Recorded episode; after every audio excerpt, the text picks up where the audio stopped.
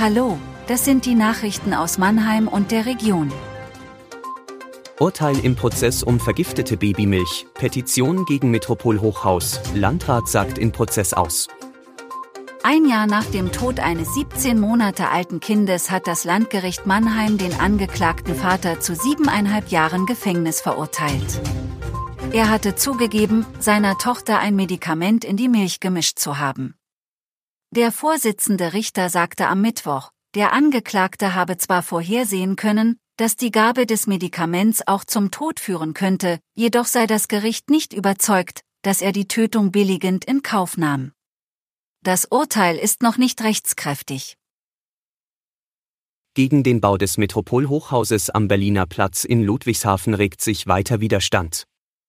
Jetzt hat die Bürgerinitiative Lebenswertes Ludwigshafen eine Petition mit dem Titel Kein Metropolhochhaus auf dem Berliner Platz gestartet. Die Unterschriftenaktion ist bereits im Internet zu finden. Am kommenden Dienstag plant die Initiative auch eine Kundgebung in der Bismarckstraße. Im Prozess um Bestechung und Bestechlichkeit in der Zulassungsbehörde Wiesloch hat am Vormittag Landrat Stefan Dallinger als Zeuge ausgesagt.